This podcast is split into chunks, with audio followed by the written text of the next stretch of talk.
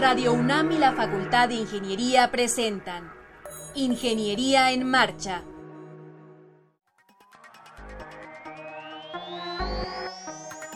Un espacio dedicado a la divulgación del quehacer de la Facultad de Ingeniería. Ingeniería en Marcha. Le informamos sobre las innovaciones tecnológicas y de investigación. Orientamos en temas de autoconstrucción. Presentamos la cultura y las artes y compartimos nuestras victorias en el deporte. Ingeniería en Marcha. Un programa pensado para vincularnos con usted. Ingeniería en Marcha.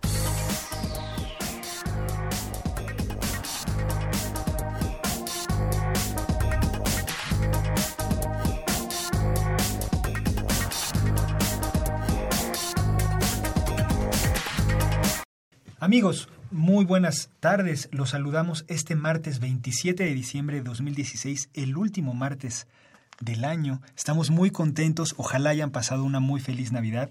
El programa número 52, el último que nos corresponde de Ingeniería en Marcha. Me acompaña Alejandra Torres. ¿Cómo estás, Ale? Muy bien, Rodrigo. Muchas gracias.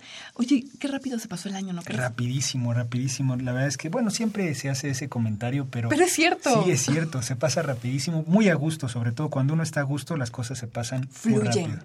Fluyen Sí, Y, se y se disfrutan como en esta ocasión, que yo espero que la gente que nos esté sintonizando también eh, disfrute de esta emisión que preparamos con mucho gusto.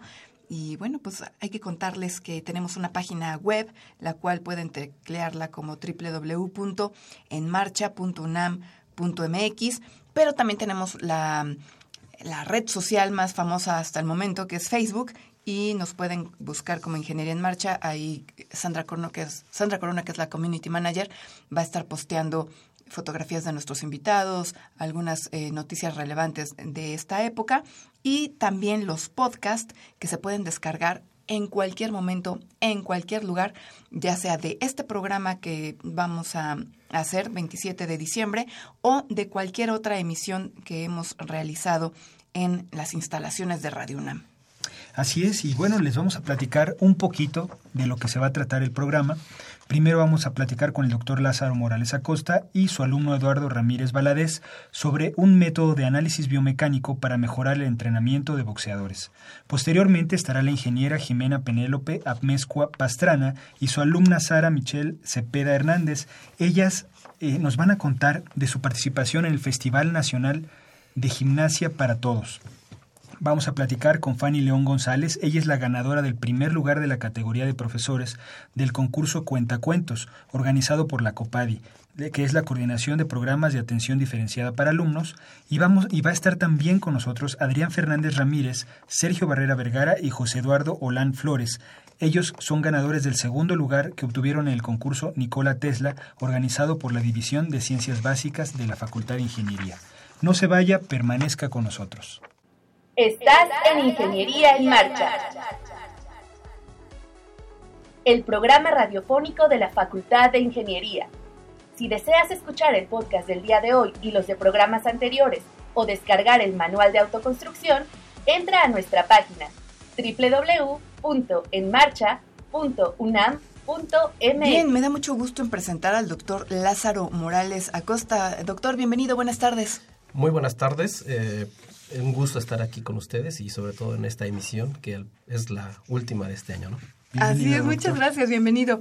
Y también saludamos con el mismo entusiasmo a Eduardo Ramírez Valadez. ¿Cómo estás, Eduardo? Bienvenido. Hola, ¿qué tal? Buenas tardes. Este, también con mucho gusto de estar aquí con ustedes, pudiendo este, presentar un poco de lo que se ha trabajado. Claro, pues platíquenos, ¿cómo nace, cómo se gesta este proyecto de hacer un- una metodología, un método para poder hacer un análisis biomecánico para mejorar el entrenamiento de boxeadores, doctor? Eh, ¿Cómo surgió todo esto? Bueno, eh, afortunadamente contamos con una, pues un gran grupo de estudiantes que siempre nos plantea nuevas inquietudes. Entonces hay que buscar la forma de escucharlos y dirigir esas inquietudes eh, y sobre todo aprovechar pues todo el conocimiento que, que se les ha dado durante su estancia en la Facultad de Ingeniería. El caso de boxeo, este, llegaron dos alumnos iniciaron haciendo actividades, eh, digamos, de capacitación en el manejo de las técnicas que ya se utilizaron propiamente en el proyecto, pero pues eh, lo que se va haciendo es se va definiendo qué es lo que se puede estudiar desde el punto de vista de la biomecánica, qué información se puede generar de tal forma que esta información sea utilizada por los entrenadores deportivos. Y bueno, esa es mi, mi labor, ¿no? Estar este, colaborando a dirigir eh, ordenadamente este, este tipo de trabajo. Entonces, Leobardo y Eduardo se acercaron a usted y ellos tenían esa, esa inquietud. Sí, bueno, eh, ellos eh, son deportistas natos este, y la última disciplina que estaban en ese momento practicando es el boxeo. Y bueno, querían este, continuar con esa actividad, pero también pues aprovecharla y generar un trabajo que se requiere para la titulación entonces buscamos la forma de, darle esa perspectiva, ¿no? Cada vez eh, se apoyan más los deportistas eh, eh, en, digamos, en el conocimiento de la biomecánica, en todos estos análisis. ¿Nos pueden platicar qué es, o sea, cómo los apoya, qué es lo que, qué, es lo que les, les entrega estos estudios para poder mejorar el rendimiento? Claro, uno de los objetivos principales es mejorar el rendimiento, como bien lo dice el tema, pero ¿cómo lo vamos a hacer? El ojo humano es muy, muy fácil de engañar. Entonces nosotros vamos a utilizar lo que es la técnica de videometría con cámaras de alta velocidad para poder hacer un estudio del movimiento humano. Entonces vamos a utilizar la mecánica clásica para determinar cuál es el movimiento correcto y cuál es el que nos permite entregar una, una fuerza óptima en el momento de hacer un golpe. Eduardo, decías a través de la videometría, pero eh, en sí el método es un software. Lo que ustedes están eh, proponiendo, según lo que yo entiendo, es, es un software que tiene como unos tipos electrodos que se colocan en, en, el brazo del, del, boxeador. ¿Estoy bien o me corriges? Bien, no es precisamente un software. Lo que se hace es ayudándonos de la videometría, se colocan marcadores en los puntos de interés, en este caso como es el box, se analizan dos golpes en este, en este trabajo. Se analiza el golpe recto y el golpe gancho. Vamos a colocar marcadores que puedan contrastar con un fondo, que en este caso es un fondo negro, un escenario, para así lograr determinar cuál es la trayectoria que se sigue, cuál es el movimiento que se está teniendo, cuál es la técnica propia del boxeador y de qué manera podemos hacerla, hacer para mejorarlo. Esto, este trabajo es obviamente en conjunto con el entrenador. Okay. Cuando hablamos de mejorar el golpe, eh, uno entiende que es para pegar más duro, ¿no? Para darle más duro al rival. ¿Es únicamente eso o también es para no lastimarse o para utilizar menos energía? ¿Cuál es el objetivo? ¿A qué, a qué, a qué te refieres con mejorar el golpe? Como bien dices, una parte muy importante es aumentar la fuerza de golpeo. Otra también muy importante, evitar lesiones. Nos pasó una anécdota a mi compañero Leobardo. Este, tuvo una lesión, una fractura de nudillo en un mal golpe. Entonces, la potencia se vio muy afectada por la lesión que tuvo él. El tiempo de recuperación fue un poco lento y hasta la fecha creo que sigue teniendo molestias. Entonces, una de las, de las aportaciones que se pueden tener es precisamente eso, llegar a un punto óptimo de rendimiento eh, sin, sin afectar las lesiones que ya se tienen y obviamente no hacerlas más graves y evitar lesiones que pudieran tenerse. Claro. Oye, Eduardo, entonces, eh, regresémonos un poquito. Tú eres deportista. Bueno, pero también ya eres egresado de la Facultad de Ingeniería, estudiaste la carrera de Ingeniería Mecánica. Y, y, y, tu compañero eh, Leobardo, también egresado de la Facultad de Ingeniería, deportistas, se conocen y dicen, bueno, vamos a hacer algo, ¿no? Juntémonos nuestros talentos. ¿Fue así más o menos? Bueno, él y yo empezamos a estudiar juntos la carrera desde el primer semestre y creo que no nos separamos ningún semestre, terminamos juntos. O sea, son cuatísimos. Se hizo una gran amistad y se aprovechó para tener un trabajo de este tipo. Es muy importante también que la persona con la que vas a trabajar tengan una buena una buena, formen una buena mancuerna, porque si no, no se va a tener un resultado. Entonces, yo he sido peleador de sistemas de contacto completo desde que soy un niño. A ver, ¿eso qué quiere decir? Sí, eso suena muy, muy complejo para... Sí. Eh, bueno, yo peleaba un, un sistema de contacto que se llama Sanda, es la, la pelea del Wushu, del Kung Fu. También he peleado kickboxing, Muay Thai, full contact. He tenido algunos campeonatos nacionales. O sea que no hay que hacerte enojar, ¿verdad? No, no es eso. bueno, y, y después de una lesión que tuve yo en la espalda, dejé de practicarlo y como siempre tuve esa inquietud de seguir entrenando, así fue como comencé a, a practicar box en la universidad. Digo, Leobardo como buen amigo me acompañó, pedimos informes, decidió también empezar a entrenar box porque también le llamó la atención. O sea que lo metiste al mundo deportivo. Sí, De eh, bueno, no, Sí, él, practicaba lo que es el levantamiento de pesas. De hecho, él me invitó a mí a levantar pesas y yo lo invité a box, ¿no? Entonces complementamos. Claro. El deporte, digo, creo que ha sido parte fundamental en nuestra trayectoria universitaria. Y además es muy importante. Es muy importante también en la vida, digo, es una formación integral. Es un hábito, este, la disciplina, entrenamiento. Es muy formativo, creo yo. Así es, es Eh, muy formativo. Entrenan juntos. Sí, ¿Entrenan en la misma categoría? ¿Se han enfrentado? no somos de la misma categoría, de hecho él es algunos kilos más pesado que yo. Ok. Entonces no podemos competir en, en- en- eh, ahora sí que en competencia, Claro. pero en manera de sparring podríamos hacer algunos rounds juntos. Mira. Entonces cuando nosotros empezamos a, a trabajar con la unidad que es la UDIATEM, Ujú. la, la unidad de la Facultad de Ingeniería, nosotros practicábamos box en ese entonces y de ahí la, surge la, la inquietud de, de lograr hacer este tipo, porque hasta ahora todo el conocimiento que se transmite es de manera empírica. No hay ningún resultado numérico que me pueda hacer una evaluación de cuál es mi rendimiento real. Claro. Entonces, de ahí surge la inquietud, de ahí surgen todas estas, todas estas cuestiones, se tiene el acercamiento con los entrenadores y al final se logra, se logra medir o cuantificar lo que es la fuerza de golpeo y algunos otros parámetros que también son de gran importancia. Doctor Morales, ¿este es un estudio eh, pionero en México o ya había algo de, de, eh, de este proyecto? Bueno, una de las primeras etapas sí era eh, pues hacer una búsqueda de los trabajos eh, que se pudieran asemejar y, y en dado momento pues aportar algo más, ¿no? Eh, no se encontró eh, trabajo escrito desde el punto de vista biomecánica. Sí existen trabajos eh, pues de la técnica deportiva o desde la parte de ciencias del deporte, pero en el aspecto numérico pues no, no, no se había presentado un trabajo de este tipo. Ahora, el movimiento o el gesto motor, de- en el caso de los boxeadores, pues tiene muchas aristas que se le pueden seguir estudiando.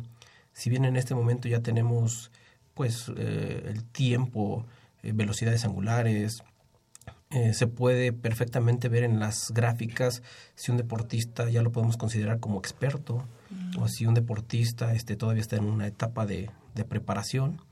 De hecho, recuerdo algunos de los, digamos, de los participantes que tuvimos que grabar para hacer esto.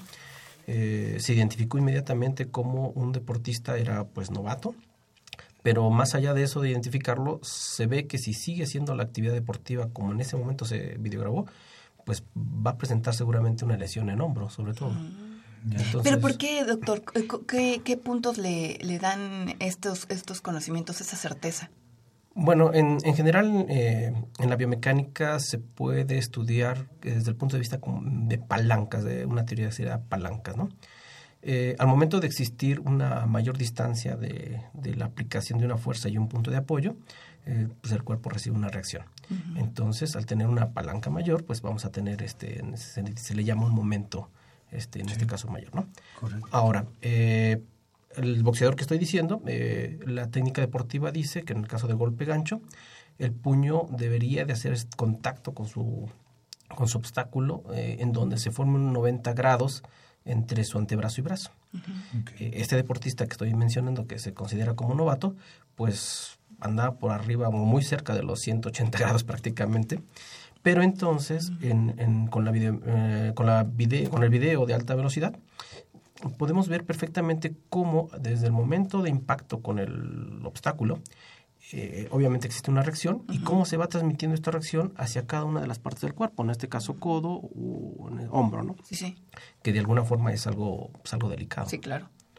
Ah, qué impresionante. Algo que el entrenador, pues obviamente seguramente le ha corregido, sin embargo, explicárselo porque es algo que ocurre en menos de un segundo.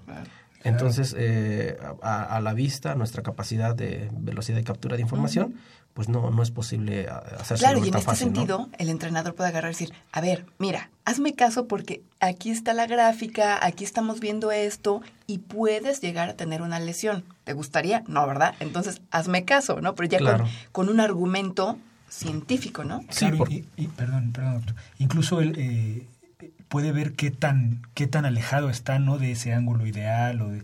Porque el entrenador, pues sí tiene ojo, puede ver que está haciéndolo mal, pero no sabe qué tan mal necesariamente está y se puede medir, ¿no? Sí, precisamente esa es la aportación que queremos realizar con la biomecánica, con este tipo de estudios de biomecánica, este, poner parámetros numéricos eh, que dejen de ser subjetivos o que dejen que no, no dependan del observador directamente, sino ya con toda una metodología como se está planteando. Claro. Y, en- y en este sentido, los entrenadores, Eduardo, ya, ya lo vieron, ya lo practicaron.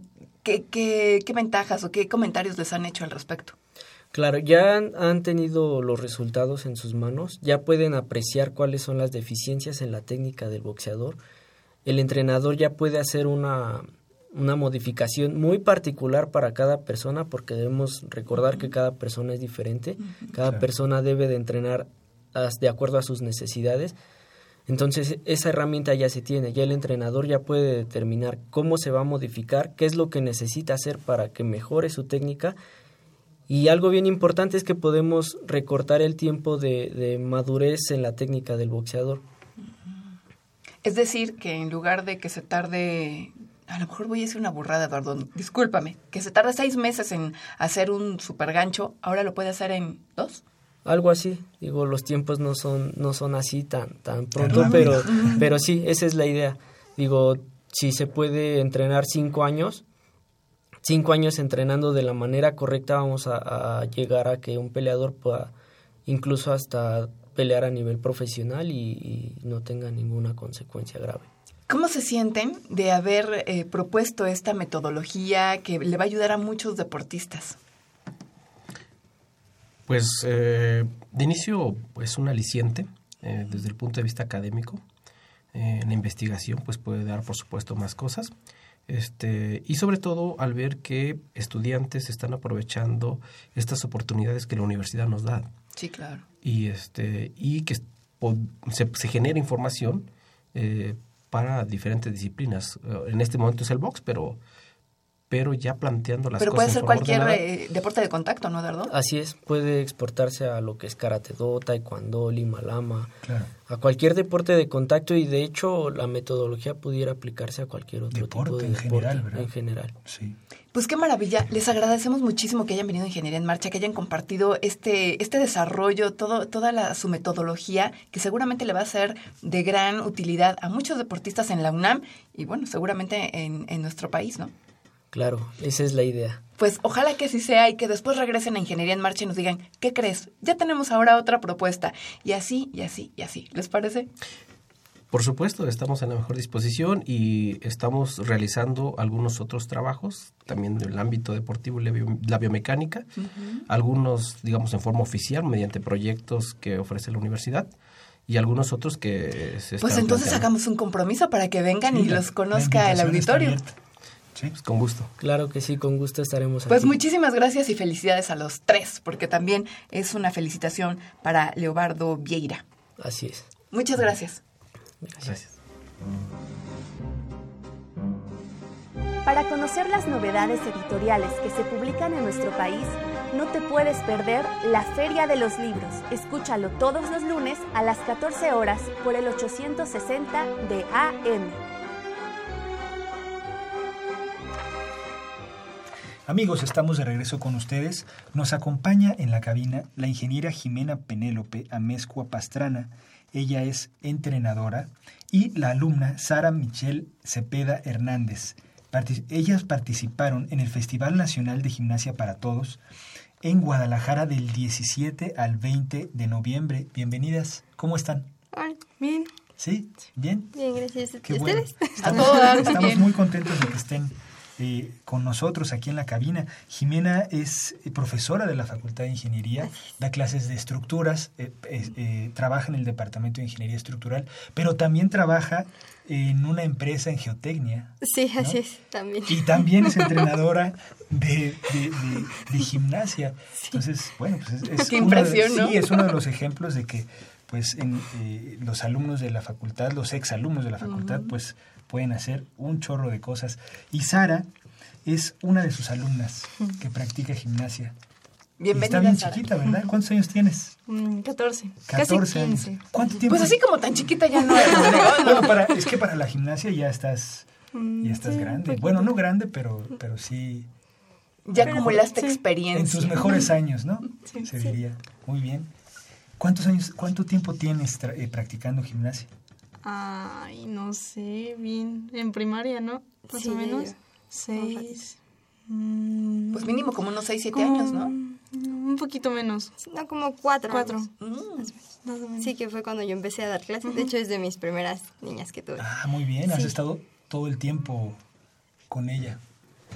Oye, Jimena, ¿cómo, cómo empiezas a, a introducirte en el mundo de la gimnasia? Ya dijimos, eres ingeniera, das clase. ¿Y cómo te empiezas a, a vincular con esta actividad artística deportiva? Pues yo empecé a entrenar desde que tenía seis años, eh, gimnasia artística. Y pues así me fui desarrollando pues toda la primaria, toda la secundaria, después este, tuve un cambio, me fui a nado sincronizado. Este, y ya pues mientras estudié la carrera fue que me, me invitaron a dar clases de gimnasia como entrenador. Y, este, y así fue como me empecé a vincular. Y ya unos años más tarde que fue que decidí pues independizarme un poco y forma, empezar a formar un grupo precisamente de gimnasia para todos que les da, bueno, nos da como esa oportunidad de tener como un, un espectro más amplio en cuanto a los niños, que no necesariamente tienen que tener seis años para empezar a hacer gimnasia, ¿no? Aquí es como abierto, incluso pues la universidad tiene su grupo de gimnasia para todos, entonces es un ambiente muy padre. ¿Es una categoría eh, gimnasia, gimnasia para todos? Es otra rama de las gimnasias. Está la gimnasia artística, la gimnasia de trampolín, gimnasia eh, Rítmica. rítmica, y pues una de esas ramas es este gimnasia para todos, que en este caso es de exhibición más que de competencia y es de grupos. Oye, eh, cuando te decidiste hacer el grupo, pues, digamos, ¿cómo empezaste o, o- o cómo, cómo das tus clases ahorita? ¿Estás, digamos, en un gimnasio o estás... ¿En, en dónde estás físicamente?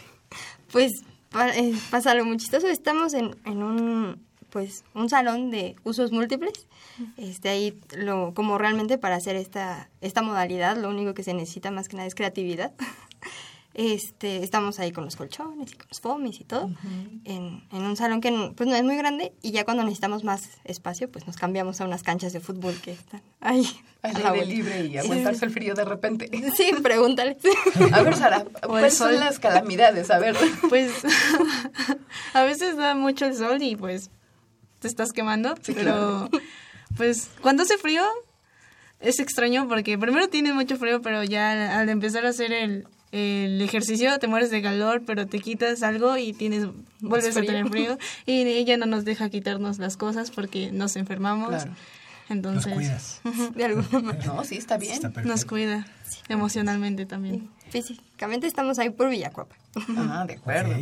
Oye, Sara, em, ¿cómo te enteraste de este festival que se llevó a cabo en noviembre, a finales de noviembre en Guadalajara? ¿Les llega una, una convocatoria? ¿Tu maestra las inscribe? ¿Cómo, ¿Cómo es ese proceso, Sara? Pues creo que a ella le llega una convocatoria y ella nos, nos dice como, bueno, quieren ir o Porque digan son un equipo, temas. entonces Ajá. lo tienen que consultar con el equipo, ¿no, Jimena? Sí, así es. Mira, lo que nos. em, ahora sí que al ser una modalidad de la gimnasia, eh, la Federación Mexicana de Gimnasia es la que em- emite una convocatoria, convocatoria a nivel nacional. Entonces, eh, lo único que hay que hacer, bueno, es estar afiliado a la federación y pues todo el trámite. Y yo, pues ya internamente yo platico con todas las niñas y les digo, a ver, quiénes están en posibilidades de, de ir. Ahora, ahora sí que posibilidades tanto pues de muchas ganas las niñas y pues hablamos también con los papás, ¿no? De Claro. que haya la posibilidad. Y una vez que todo está de acuerdo, pues empezamos a preparar todo desde pues julio, creo que más o menos empezamos. ¿Cuántos integrantes tiene eh, tu grupo, Jimena? Eh, el grupo en que estás ahorita son 11. 11 Eh, niñas. 11 niñas, pero pues en, en general el gimnasio somos aproximadamente 20. Mm. 20. Entonces, pues de esas pues realmente se hace un- una selección, más que nada pues no selección de que, ay, sí, tú vas y tú no, ¿no? Sino más bien de pues quien quiera ir, ¿no? Claro. Se hace una convocatoria interna abierta, ¿no? Claro. ¿Y son de edades diferentes? Sí. ¿Sí? Mm, bueno, yo soy la más grande, Ok. pero la mayoría tiene entre Once. siete. Siete- Bueno, de 11 a 7. ujú. Mm, mira. Tenemos Ay. una chiquita. Entonces tú muy también chiquita. las cuidas, sí, también ¿no? yo. Te toca. Sí, sí, no hay de otra. Hay que cuidar a las chiquitas. Oye, Sara, ¿qué te gusta o qué es lo que más te gusta de la gimnasia? Eh, bueno, de la gimnasia para todos, eh, me gusta mucho poder utilizar tu creatividad. Claro, siguiendo lo que es la gimnasia, por ejemplo, puntas y Estirar las piernas. estirar las piernas. Pero bueno, utilizar tu creatividad, poder hacer una historia o pues simplemente enseñar lo que sabes. Entonces, me gusta mucho. ¿Y qué es lo que te gusta? Por ejemplo, hay, hay, debes de saber muchas técnicas, ¿no? Pero, ¿qué te gusta más? ¿Brincar, rodar, girar? A mí ¿Qué, me qué te, qué te emociona? La- cuando hacemos flexibilidad, a mí me gusta mucho, en especial cuando Jimena va a aventarse a nosotros. A ver, ¿cómo que va a aventar? ¿Se les hace se la plancha o bolita? A ver, a ver, Sara, de- defínenos bien cómo se trata. ¿eh? ¿Cómo, cómo es eso? ¿Cómo nos lo debemos de imaginar? Bueno, se pone encima de nosotros para que bajemos más, ¿no? Para Ah, Pero para bueno, que no, se es gracioso porque te hace reír, entonces, bueno, a mí me hace reír. me gusta mucho esa parte de la clase. Ahí también... Ay, el calentamiento no me gusta. A nadie le gusta el Tú calentamiento. dilo, mira, pero- no, no, no importa, no va a pasar nada. Tú me estás buena onda. A ver, estamos en el, en el momento Estamos de que digas. confianza. Sí, sí. Sí, sí, sí. A ver, ¿qué, no- ¿qué más no te gusta? A ver, Ah, en el calentamiento es lo único que no me gusta porque ay, es mucho ejercicio. pero es muy importante, es Sí. vital. Sí. ¿No es cierto, Jimena? Sí. Pero Y- sí, cuesta un poco de trabajo. Y me gusta este cuando hacemos rodaditas y las vueltas de carro y esas cosas. Ya más como a la parte acrobática. ¿Te gusta combinar la música? Ah, sí, eso me gusta mucho porque, bueno, la mayoría del tiempo eh, escucho música, todo el tiempo estoy escuchando música ¿Te gusta bailar? y me gusta mucho bailar, entonces, pues, mm, es como la historia la tienes que acoplar a la música y entonces Claro. todo tiene que estar en sintonía. También eso está muy bonito. Oye, ¿Jimena es estricta? Ah, No lo a ver, ni lo voltees a ver. Estoy- A veces. Cuando, obviamente, cuando nosotros ya nos pasamos de la raya, ya ah, no queriendo hacer las cosas bien y esas cosas, pues ya se pone muy estricta. Claro. Pero Hay que normalmente meterlas es- al redil. A ver, disciplina, orden. Sí, pero normalmente es muy buena onda con nosotros. ¿Cuánto tiempo tienes en este grupo, Sara? Pues sí. Decíamos que desde los 6, 7 años aproximadamente, ¿no? Un No, poquito más grande. Un poquito más grande, sí. Sí. ¿Cuáles son tus planes, Sara? ¿En, en qué, en qué año estás de, de la secundaria ya? No, ya voy en prepa. Este, acabo de entrar a CCH Sur. Este, y ahorita mis planes son sacar muy buen promedio. No sé qué quiero estudiar, pero mm, quiero sacar muy buen promedio para elegir Ya en la dónde. hiciste, ya la hiciste. Primero sacar buen promedio, muy bien. Sí, está muy bien. Entraste, entraste chiquita, ¿no? A los 14. Te, to- te toca ya casi cumplir 15, Sí. supongo. Sí. En diciembre. Bueno, ya estamos en diciembre. Y en el CCH hay eh, la opción de que tú puedas eh, seguir practicando gimnasia o de, eh, tú eh, prefieres hacerlo con, con Jimena pues, o lo vinculas. Hay posibilidades de, o sea, sí hay un mini gimnasio, este, donde sí imparten gimnasia y tienen las barras y colchones más como especializados, por así decirlo. Sí. Y pero me gusta más estar con Jimena porque la conozco Claro. y tengo más confianza en Claro, ella. claro. También me conoce más y ya sabe qué puedo hacer y cómo cómo hacer que yo entienda para hacer las cosas. Desde luego. Jimena, ¿a qué hora les das clase? Porque fíjate, si estás en la facultad en la mañana y todo el día estás en tu trabajo, ¿a qué hora, ¿En a qué hora les puedes- momento? sí, ¿en qué momento les puedes dar clase? Pues las clases las damos todos los miércoles de, de 5 a 8 de la noche. Y los sábados de, de las 8 a las 10 y media. Pero bueno, obviamente como ya cuando elegimos el equipo y que ya vamos a participar y que nos tenemos que preparar, pues los entrenamientos son toda la mañana todo el sábado y toda la mañana todo el domingo. Y así nos las llevamos todos los meses. Aprovecha los fines de semana. Sí, todos los fines de semana, puentes, Puentes. todo cuando haya tiempo, ahí estamos. Claro. Porque pues también las niñas van a la escuela y entonces Claro. es ahí cuando hay que balancear un poquito, pero todo se puede. Y bueno, creo que falta un poquito explicar lo que es la gimnasia para todos, porque Sí. creo que andan medio perdidos. Sí. No, no. En general. Este, pues, no sé, como que básicamente no sé si han visto las tablas gimnásticas. Sí.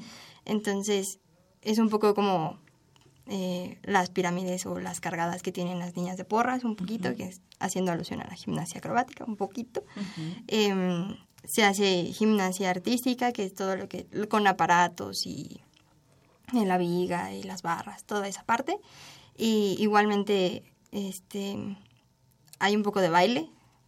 Entonces, Pueden incorporar el uso de pelotas, De- listones. Exacto, pelotas, listones o todo lo que la, la imaginación nos dé, porque como les dijo Sara, es que se hace una historia, ¿no? De, por ejemplo, este, nos estamos, bueno, este año parece ser que va a ser de la naturaleza, va a ser en Querétaro, parece ser. Entonces, eh, se hace como un tema de la alusivo a la naturaleza, entonces, no sé, por ejemplo, eh, pueden ser, en vez de pelotas, pues hojas, ¿no? Que se avienten, ¿no? Cosas así, pero ya tienen que ver como la creatividad y, y el jus- justamente como esa energía que traiga el grupo. Entonces se empiezan a caracterizar, ¿no? De, ah, pues es que ellos son como muy creativos o ellos O son... proponen, a ver, este Jimena, nos gustaría hacer tal, tal. Y Sí. este, y ya tú las empiezas como a, a ir induciendo, a ver, esto sí conviene, esto no, a ver, eh, de dónde vamos a sacar tal instrumento, yo qué sé, ¿no? Algo así, exactamente. Por ejemplo, ya ahorita ya, este, justamente Sara y su hermana, que también es parte del grupo, ya me dijeron, no, pues es que hay una película. Y yo dije, "Chi, no he visto la película. No, y te, y te tienes que verla, ¿no? sí, exactamente. Pero, pues no sé si... Sí, oye Jimena, em, ¿cómo les fue? ¿Cómo les fue en, en Guadalajara? ¿Participaron? ¿Qué presentaron? ¿De qué se trataba? Eh, presentamos, esta vez fue el mar. El tema fue el mar. Entonces las niñas de, llevaban como su leotardo azulito, bien bonitas. Y de implemento utilizamos unas bolitas como de semillitas y les pusimos una colita de tela. Y entonces eso eran como las olitas del mar. Y las traían amarradas a las muñecas. Y de repente se las quitaban y las aventaban y ese fue el tema del mar. ¿Y la música? Em, la música, pues fue un poco de todo, porque este, entre en- ellas las, las escogieron y lo único que hicimos pues fue adoptar el tema. Ahora sí que le dimos la temática, pues justamente con el vestuario y con los claro. implementos y con los movimientos, no tanto con la música en este- en Ah, este- esta vez. Pero, este, ¿cómo nos fue? Yo creo que nos fue bastante bien. Este, ahora sí que a todas las niñas les dieron su medalla. Qué padre. Este, su reconocimiento. Participamos en la gala al final con todos los grupos. ¿Era la primera ocasión que, que- que se presentaban como grupo? Em, no, ella es la nuestro tercer nacional. Este fuimos a Ceú, bueno, fuimos a Jalapa. Oh, Este, muy bien, o sea, ya, ya tienen su, su experiencia. tienen callito. Sí. ya, ya empezamos poco a comparación con otros grupos, pero ahí Pero eso es importante. ¿Hay, Sí. hay mucho público en las competencias? Mm, sí, mm, Supongo que es emocionante, ¿no? sí, es muy emocionante. A veces, ay, te dan muchos nervios, ¿no? Porque quieres hacer todo bien, pero pues al final es como dice Jimena, si los ensayos los haces bien, eh, tu mente automáticamente lo hace perfecto, Claro. ¿no? Y además hay que disfrutarlo, relajarse, ¿no? Y ya, o sea, tu mente hace todo y tú tienes el tiempo de disfrutar tu...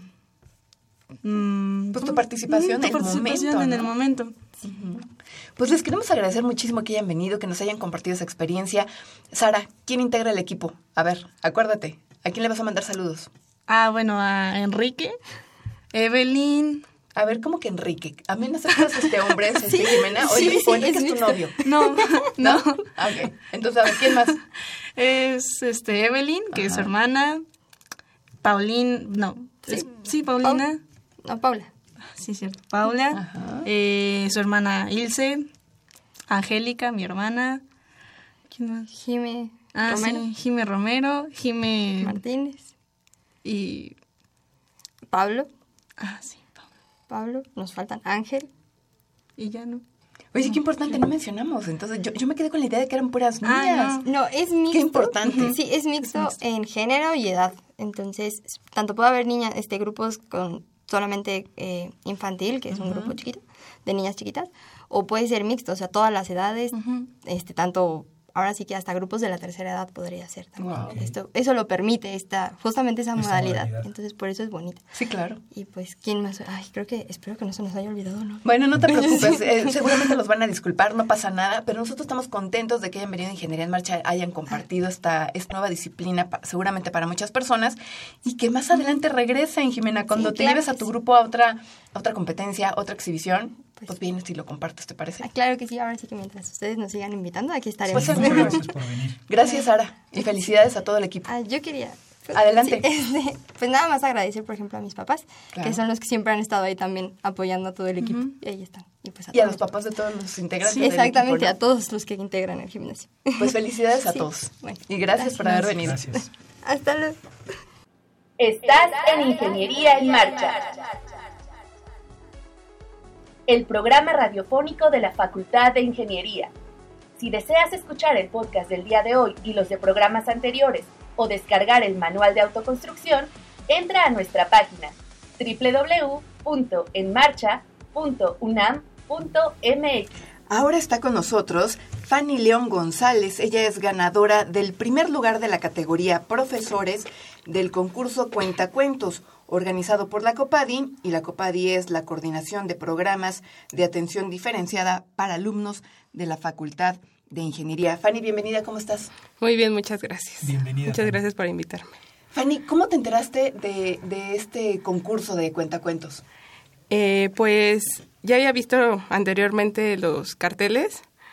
Eh, yo trabajo en la coordinación de comunicación y qué raro porque este año me tocó hacer a mí el, el diseño del cartel del, del concurso. Entonces, eh, se me hace muy interesante cómo la, cómo la facultad hace concursos de esta, de esta categoría, ¿no? Porque dejar, dejando atrás la ingeniería y todo este aspecto. Entonces, me enteré así y dije, bueno, voy a, voy a concursar, ¿no? No pierdo nada. Claro. Y ganaste el primer y gané. lugar. Ah, Mira, Fanny, ¿qué te parece que antes de que siga avanzando el tiempo y corra y corra, nos lees tu cuento? ¿Te parece? ok. Bueno, el título de, de este cuento es Te deseo. Te deseo. Ok. Venga, Fanny. Corría el año de 1940 en la Ciudad de México. En ese entonces no se sabía que aquella sería la época de oro del cine mexicano. Manuel Ávila Camacho era el presidente de la República. Los grupos de personas mejor acomodadas tenían un televisor en su casa, mientras que la mayoría contaba solamente con un aparato radiofónico como medio de comunicación. Las familias se reunían alrededor de la radio para escuchar la XCW, que transmitía las canciones de Cricri, los cuentos de Calimán y las radionovelas que, que invitaban a la imaginación. Antes de cada transmisión se escuchaba la voz de Leopoldo de Samaniego con el clásico saludo a la audiencia XCW, la voz de América Latina desde México en el aire. La Catedral de la Radio se encontraba ubicada en la calle de Ayuntamiento 52. Me consideraba afortunado de poder trabajar ahí. Yo era un joven que estaba por concluir sus estudios de comunicación en la UNAM. Por las tardes trabajaba como ayudante de la XCW. Gracias a mi entusiasmo, patrocinado por mi juventud, me daba lo mismo tener que realizar actividades de limpieza o entregas de paquetes dentro de la estación. Acudía siempre vestido de traje y corbata. Confiaba en que llegaría una oportunidad de tener una participación activa dentro de las transmisiones. En ese entonces era común ver a Emilio Escárraga Vidaurrueta, dueño del grupo que más tarde, en manos de su hijo, se convertiría en Televisa, caminar por los pasillos de la estación. Don Emilio era un gran hombre. A pesar de ser uno de los hombres más influyentes de México, su humildad lo caracterizaba. Lo mismo se detenía a platicar con el basurero de la empresa que con Agustín Lara, quien en ese entonces conocía el famoso programa La Hora Azul. Una tarde de miércoles me encontraba limpiando los pisos fuera de la oficina de don Emilio, cuando éste salió y se detuvo a analizarme. Qué extraño uniforme el suyo para hacer limpieza del piso, muchacho. Me dijo una voz con una voz llena de entusiasmo. Sonreí. Mi oportunidad había llegado. Le conté al señor Azcárraga que no siempre me dedicaba a trapear, que dentro de la estación se me asignaban diversas tareas y que soñaba algún día estar frente a los micrófonos. Ante mi sorpresa, el señor soltó una carcajada. Qué bien que jugaste tus, tus movimientos, muchacho. La vida es como un juego de ajedrez y tú te vestiste como rey sin importar que tuvieras que moverte como peón. Acude a mis oficinas mañana cuando llegues. Me dio la mano y se despidió. Al día siguiente se me informó que mi turno de trabajo cambiaría las noches. Había un puesto para hacer reserva de don Arnulfo Suárez, locutor de Luna de Vainilla, programa de música que se transmitía a 3 a 5 de la madrugada. No podía creerlo, mi sueño de estar frente a los micrófonos se volvería realidad. Me prometí comprarle un hermoso tablero de ajedrez al señor Azcárraga con mi primer pago. A partir de ese, de ese, momento, mi forma de vida cambió. Por la mañana iba a clase y por la tarde dormía y por las noches soñaba. Poco a poco me gané la confianza de don Arnulfo, hombre de 75 años que había estudiado ingeniería electrónica pero había terminado como locutor de radio. Al ser un programa nocturno, el señor Suárez se encargaba de la locución y de la producción. Cuando entré al aire, los índices de audiencia aumentaron un poco. Al parecer, la gente que pasaba despierta a la madrugada le gustaba mi voz. Tras un par de meses, el personal de producción de la XCW se dio cuenta de que el público sentía simpatía por mí por lo que tomaron la decisión de rolarme con don Arnulfo.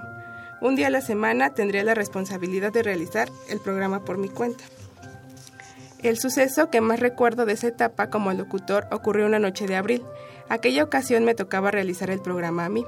Como de costumbre, no podía, no había nadie en la estación. Después de la primera media hora del programa, recibí una llamada. Sonaba una canción de Pedro Vargas, por lo que pude tomar el teléfono. Descolgué. Bueno, dije. Del otro lado del teléfono, una voz femenina y sensual me exclamó, Te deseo. Perdón, creí no haber entendido lo que había dicho, pero la voz de la mujer repitió de una forma aún más sensual, Te deseo. No supe qué contestar, así que me quedé mudo por unos 15 segundos. Ella aprovechó para repetir esa frase de dos palabras, Te deseo. A continuación, me explicó que vivía a dos manzanas de la estación que le encantaba mi voz y que pasaba horas imaginando cómo sería yo físicamente. Mi apetito juvenil, así como mi espíritu de aventura, hizo que le propusiera estar en su casa a las 5 de la mañana, hora en la que terminaba el programa. No, respondió ella de manera rotunda y continuó, te deseo ahora. Analicé mis opciones. El programa terminaba hasta dentro de cinco hasta dentro de 95 minutos. 90 minutos, perdón. A dos manzanas de donde me encontraba había una mujer que me deseaba. Estaba solo en la estación. Miré los discos de vinil que tenía. Vi un concierto de Cricri que duraba 33 minutos interrumpidos. Era joven. Media hora era todo lo que necesitaba para ir a la casa de, la mujer. Estar con ella y volver a la radio. Voy para allá, le dije y colgué el teléfono. A continuación, nos deleitaremos con un concierto en vivo del Grillito Cantón. De Cantor, disfrútenlo. Dije a los radioescuchas. Apenas coloqué el disco de vinil, salí corriendo al encuentro con la mujer misteriosa que me había llamado. Llegué a su casa en 10 minutos, toqué la puerta, un segundo más tarde una mujer de alrededor de 30 años, vestida con un negligé rojo y unas medias negras, me sonreía. Tenía un cuerpo hermoso, casi tan delicado y sensual como su voz. Sin saludarme me tomó de la mano y me introdujo a su casa. En la estancia, el radio transmitía Luna de Vainilla con el concierto de Cricri que había dejado puesto en la estación. Te deseo, volvió a repetir y se sentó en mis piernas. Nos besamos larga y apasionadamente. La música que el radio transmitía no era la adecuada para nuestro encuentro, pues ahora sonaba el chorrito. Estaba por decirle que lo apagara para dar voz a, nuestros deseos cuando Gabilondo Soler empezó a repetir, se hacía grandote, se hacía chiquito, se hacía grandote, se hacía chiquito. Tardé unos instantes en reaccionar, pues estaba desatando el sujetador de la misteriosa mujer. Cuando la tuve frente a mí desnuda, Gabilondo seguía diciendo, se hacía grandote, se hacía chiquito, se hacía grandote, se hacía chiquito. Pendejo, exclamé y me maldije por dentro. El disco se había rayado. Al parecer, a la mujer de la que no llegué a saber su nombre le pareció divertida la situación y no le dio importancia al hecho de que el disco se rayara, por lo que intentó continuar con nuestro encuentro. Pero yo no podía dejar así las cosas. Si alguien de la estación se enteraba, de la gerencia se enteraba de mi gran error, podía costarme el trabajo de mis sueños. Así que me aparté de sus brazos, me volví a poner la camisa y salí corriendo de a la estación. Idiota, idiota, idiota, me decía mentalmente mientras me quedaba sin aliento por tratar de correr más rápido de lo que podía. Tardé siete minutos en llegar a la estación. Una angustia total me invadió durante todo el trayecto. Fueron los siete minutos más largos de mi vida. Cuando finalmente llegué a la cabina, lo primero que hice fue desconectar el tocadiscos y meter una, una sección de comerciales, que me dio tiempo de recuperar el aliento. Los tres teléfonos que teníamos para el programa sonaban al mismo tiempo. Pasé cerca de 20 minutos disculpándome con las personas que no paraban de llamar y decirme que habían cambiado de estación por mi error. Esa noche el programa rompió récord de recepción de llamadas. Jamás voy a olvidar la última llamada que recibí esa noche. Se trataba de un señor mayor de edad cuyas primeras palabras fueron se hacía grandote, se hacía chiquito. Pasé 20 minutos escuchando una, una y otra vez la misma frase. Casi me vuelvo loco, me explicó. Le dije que lo lamentaba, que habíamos tenido un problema con el disco. Luego analicé sus palabras y le pregunté, dice que pasó 20 minutos escuchándolo, ¿por qué no cambió de estación?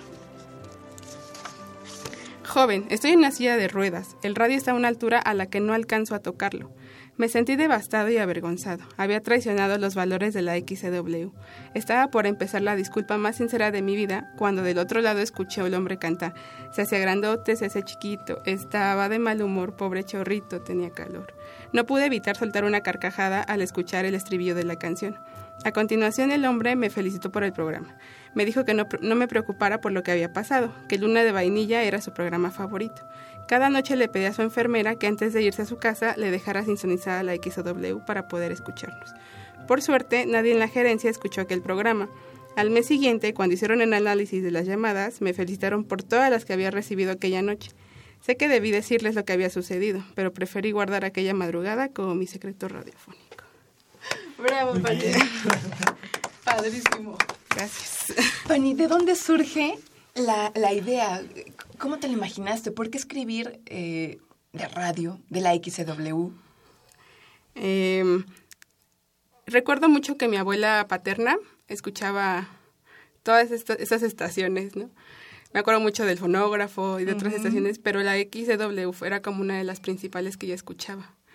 Entonces, eh, fueron como momentos distintos, ¿no? Como retomar anécdotas distintas de todos lados en esa, en, por esa parte la radio. Recuerdo que a mí me gusta escuchar mucho la radio y dejar prendido el radio toda la noche. ¿No? Y, y, qué chistoso, porque, y sí me llegué a imaginar cómo será una estación de radio de noche, ¿no? O sea, habrá alguien moviendo controles, habrá, habrá alguien dentro, no sé. Surgió esa parte. Después, eh, recuerdo mucho que el amigo de un tío hacía comerciales para la XW de muy pequeño, y me contaba, ¿no?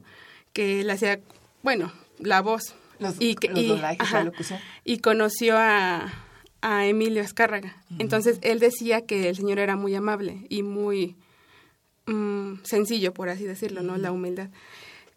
Se me hace como algo difícil como explicar cómo nació, eh, como, ¿cómo poder decirlo? Exactamente, porque surge de diversas anécdotas que yo escribía. ¿no? Y al final tú empiezas a ver como todo eso y dices, bueno, de aquí puede surgir algo in- interesante. En cuanto al título, es muy chistoso porque tenía diversos títulos, ¿no? Como eh, tal vez títulos que podrían luego, luego, eh, in- in- como sumergirte en el cuento y decir, ah, quiero, quiero leerlo, ¿no? Pero dije, ¿por qué no buscar un título que sea, pues, atractivo? Sí, medio picoso. Porque el- tú lees el título y empiezas a leer el cuento y dices, o sea, ¿dónde viene Ajá, el título, no? Ajá, Sí. entonces te sumerge y tú dices, ah, bueno, quiero llegar al final en dónde está el, el título. Entonces, por eso lo dejé para el final. Y creo que a todo esto, no, yo siento que no, que lo que escribo no tiene como alguna concordancia, por así decirlo.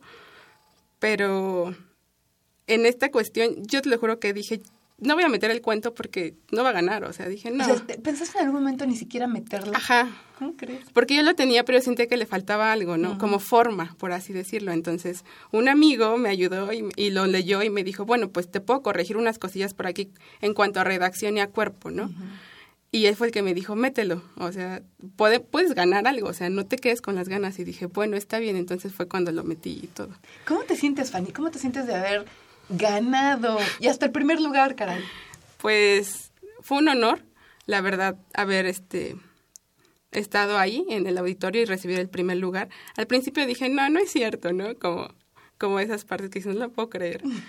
Pero me, me siento bien porque confié en mí, o sea, confié en, en, las letras que en algún momento escribí y tenía como guardadas. En tus apuntes. En los apuntes y, y digo, agradezco también como todas las anécdotas que he pasado, ¿no? Tanto con mi familia, con amigos. Uh -huh. Y entonces me siento muy, muy, muy bien, muy alegre. Bueno. Pues muchísimas felicidades. Muchas gracias. Muchísimo gusto. Y además disfrutamos mucho tu, tu cuento. Sí, sí, muchas gracias. Nos muy divertido. mucho. Gracias por divertido. compartirlo, por compartirlo con el auditorio. Muchísimas gracias a ustedes. Sí. Pues muchas gracias, muchas gracias a Fanny León González, ganadora del primer lugar de la categoría Profesores del concurso Cuenta Cuentos. Gracias, Fanny. Gracias, hasta luego.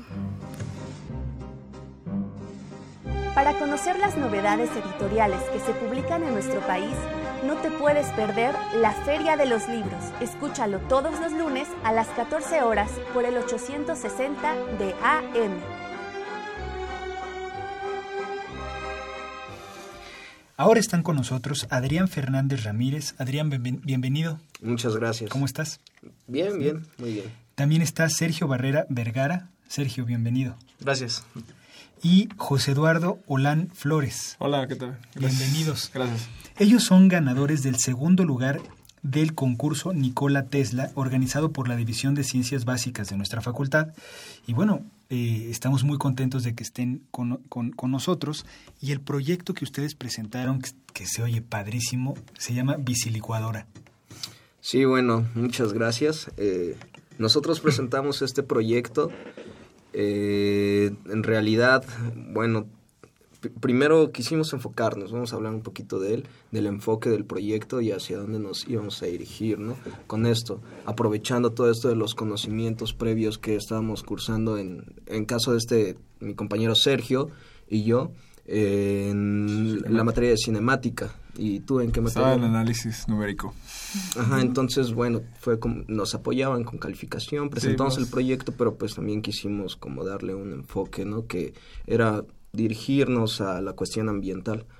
Y pues bueno, creo que aquí a Sergio se le ocurrió la idea de, teníamos la, la, la, las piezas, todo, y, y, dijimos pues es una buena idea de, de, juntar, hacer el híbrido entre una licuadora y una bicicleta y pues eh, que surja, ¿no? Y, y, no costó mucho trabajo, creo que es muy simple y también todo los, lo, lo que implica es en realidad simple y a mi gusto funcional. Eh, platíquenos un poquito de ustedes, en qué semestre están, en qué carrera están. Sí, claro, este, bueno, eh, nosotros somos eh, compañeros de, de, generación, ambos, este, bueno, los tres somos de la carrera de Ingeniería Geológica y este, vamos a, a pasar a, a, a, sexto semestre. Ok.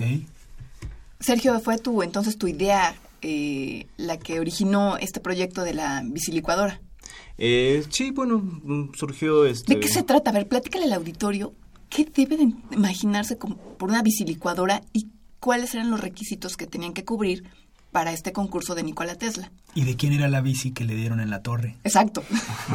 a ver. Este, muy bien, bueno, este, pues el, el, el proyecto, eh, bueno, los, lo que tenía que cumplir era eh, tomar este, materias que nosotros cursamos eh, y aplicarlos a, a un prototipo sí. de, de, la Facultad de Ingeniería. Uh -huh. Este, pues, ya saben, con esto del Internet, pues, es un mundo increíble, entonces, pues, nosotros eh, empezamos a ver de, en otras partes como ciertos proyectos que habían de no sé, una bicilavadora, una, este, un bicimolino y pues vimos también esto de, de una, una bicilicuadora entonces nosotros este, pues empezamos a, a ver cómo se armaban este, y aplicamos los conocimientos que teníamos para ya este, forjar el, el, el proyecto.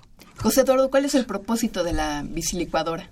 Pues básicamente pues de no depender de la electricidad, ¿no? Y usarla hacer tus licuados. O sea, subirse uno a la A la bici, bicicleta, ajá, pedalearle y en función a eso ver si vas a tener un licuado bien, Bien preparado. preparadito, Sí, bien ya- licuado o, o medio chafón. Ándale, depende de la, del pedaleo. Exacto. ¿Cómo le hicieron para, para, para transmitir, digamos, ese movimiento, ¿no? Del pedaleo a un, pues al aspa, ¿no? De la licuadora. Sí, bueno, eh, teníamos la rueda, ¿no? Mediante la rueda, con un tipo de engrane que era de goma, eh, este accionaba al engrane que estaba eh, sujeto a las aspas de la licuadora. Entonces nosotros al accionar eh, la rueda, esta cambiaba la dirección y pues comenzaba a hacer que funcionara la licuadora, ¿no? Y pues sí, dependiendo de la energía que uno Le este, meta. De la meta, pues, capacidad, el- este- será que Sí. tan bueno tu licuado queda, ¿no? Claro. ¿Dónde pusieron la, la licuadora? ¿De frente, atrás, de a un frente. costado? O sea, ¿cómo...? Ayúdennos a imaginarnos cómo, cómo es el prototipo. A ver. Frente a los manubrios, Ajá. ahí pusimos la tablita y ahí unimos la pelotilla que funcionaba como engrane y esa pues transmitía la energía que hacía que giraran las aspas y ya. Entonces uno va viendo cómo se está haciendo el Ajá, licuado. Te vas inspirando, le vas dando duro y vas viendo Más cómo bien se- qué tanto, ajá, porque pues así ves qué tanto le falta al licuado, ¿no? Como una salsa y media Sí, molcajeteada. A lo mejor hasta le pueden poner un, un popote e ir pedaleando y vas agregando, sí, exacto. Sí, sí. Y pues en sí es una base sólida, también le, eh, le tuvimos que quitar una rueda al, al- a la bicicleta Poner una más. y poner una base sólida detrás, sentarnos y ya que también tuviera un buen apoyo para que no surgiera un accidente, Claro. se volteara, ¿no? Y básicamente así. ¿Y cómo se sienten de haber ganado el segundo lugar? Pues, Pues- una no la esperábamos, la verdad. Sí, es, es algo que realmente ninguno de los tres nos, nos imaginábamos. Bueno, en, en sí desde un principio Desde- cuando ajá, pasamos como, como finalistas, como los 10 finalistas, fue una, una sorpresa muy, muy grande para nosotros. No, es que había otras cosas. Más, más bien creo que fue porque los proyectos con los que estábamos compitiendo tenían un nivel, ah, tal vez a mí me sorprendió mucho porque hubo cosas que dije, wow, esto se, se me hace increíble y, no, y, y más difícil de imaginar, ¿no? Y pues nosotros creo que al irnos por lo que es tangible y lo que es productivo. Ya- llama mucho la atención, llama mucho la atención. Si quiere escucharlo, ¿no? Y ya verlo. Imagínese un puesto de licuados en donde te la hagan así. o tú mismo te hagas, Sí, ¿no? o tú- Ah, no, qué buena idea. imagínese. Sí, así a mí donde voy a invertir. En, un parque. ahí en- Claro. Licuadoras, ¿no? Claro, claro. Oigan, chavos, eh, ganaron el segundo lugar. Ok, no se lo esperaban. Y ahora, eh, ¿qué sigue? O sea, ya, ya ganaron, les dieron un premio. ¿Ustedes cómo se sienten? ¿Tienen ganas de seguirle? ¿Les gustó participar en este tipo de, de concursos? ¿Cómo la ves, Sergio? Sí, claro, este, haber ganado el, el concurso, pues es un como un incentivo para nosotros para seguir este, esforzándonos y, y seguir haciendo este cosas más Otras cosas. ot- otras cosas tal vez de, de otro nivel y, y sí seguir esfor- esforzándonos claro Cuando los evaluaron, hicieron una demostración. Sí. ¿Sí? ¿Qué, qué licuado hicieron? Un riquísimo licuado de papaya con chocolate y avena. Y bueno, nadie lo quiso probar.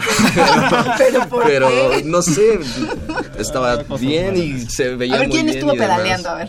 Primero yo lo intenté y ya después pasó este Eduardo a, a probar la A, afinar el licuado. ¿no? Ah, sí. Pero antes de eso, pues ocurrió un pequeño. Sí, hubo un pequeño percance porque eh, creo que me excedí con la potencia, los nervios, ya saben, y este, se- la, la- la cadena se le cayó, ¿no? Y enfrente del auditorio. es como, "No".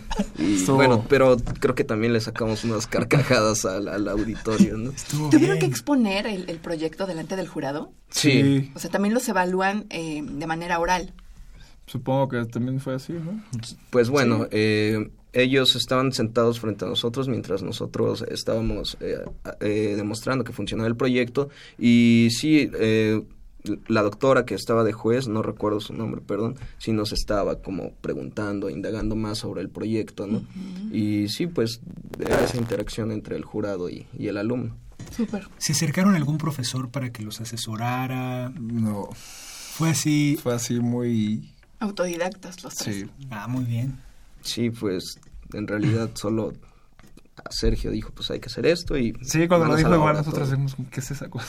Igual y suena, me late. Y suena, suena, suena padre y pues ya, vamos a la hora.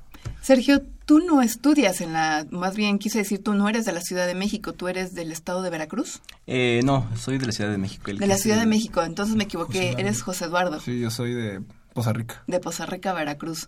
¿Qué haces hasta acá? Pues acá me quise venir a estudiar. La UNAM llama. La UNAM me llamó. ¿Cómo Qué te bueno. sientes? Muy feliz, la verdad. ¿Qué Me gusta mucho, me gusta mucho la universidad. Qué bueno, qué bueno, que sigas disfrutándola y haciendo cosas relevantes con tus compañeros y acuérdense de Ingeniería en Marcha y regresen, acérquense cuando tengan algo nuevo que compartir con el auditorio, ¿les parece? Sí, Perfecto, y sí. muchas gracias por. Qué bueno que estuvieron con Gracias. nosotros. Muchas gracias. Felicidades. y felicidades. Gracias. Gracias. Bueno, pues se nos acabó el 20, Rodrigo, qué impresión. Sí, Hay que agradecerle a, a la gente que nos ayuda a hacer el programa. Sí, en- este es el último programa del año. Le, le mandamos un abrazo muy especial. Al, en producción está siempre, como, como siempre, está Pedro Mateos. En redes sociales, Sandra Corona. En la página web, José Luis Camacho. En los controles técnicos, el día de hoy nos acompaña Miguel Ángel Ferrini. Eh, estamos muy emocionados de que sea el último día del año y vamos Sí. a empezar el siguiente martes. Seguramente, así Sí. será, Rodrigo. Muy bien, continúen disfrutando de la programación musical que Radio UNAM les ofrece. Muchas felicidades por esta época. Hasta pronto. Radio UNAM y la Facultad de Ingeniería presentaron Ingeniería en Marcha.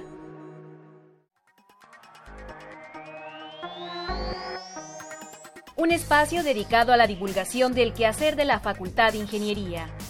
Ingeniería en Marcha. Le informamos sobre las innovaciones tecnológicas y de investigación. Orientamos en temas de autoconstrucción. Presentamos la cultura y las artes. Y compartimos nuestras victorias en el deporte. Ingeniería en Marcha. Un programa pensado para vincularnos con usted. Ingeniería en Marcha.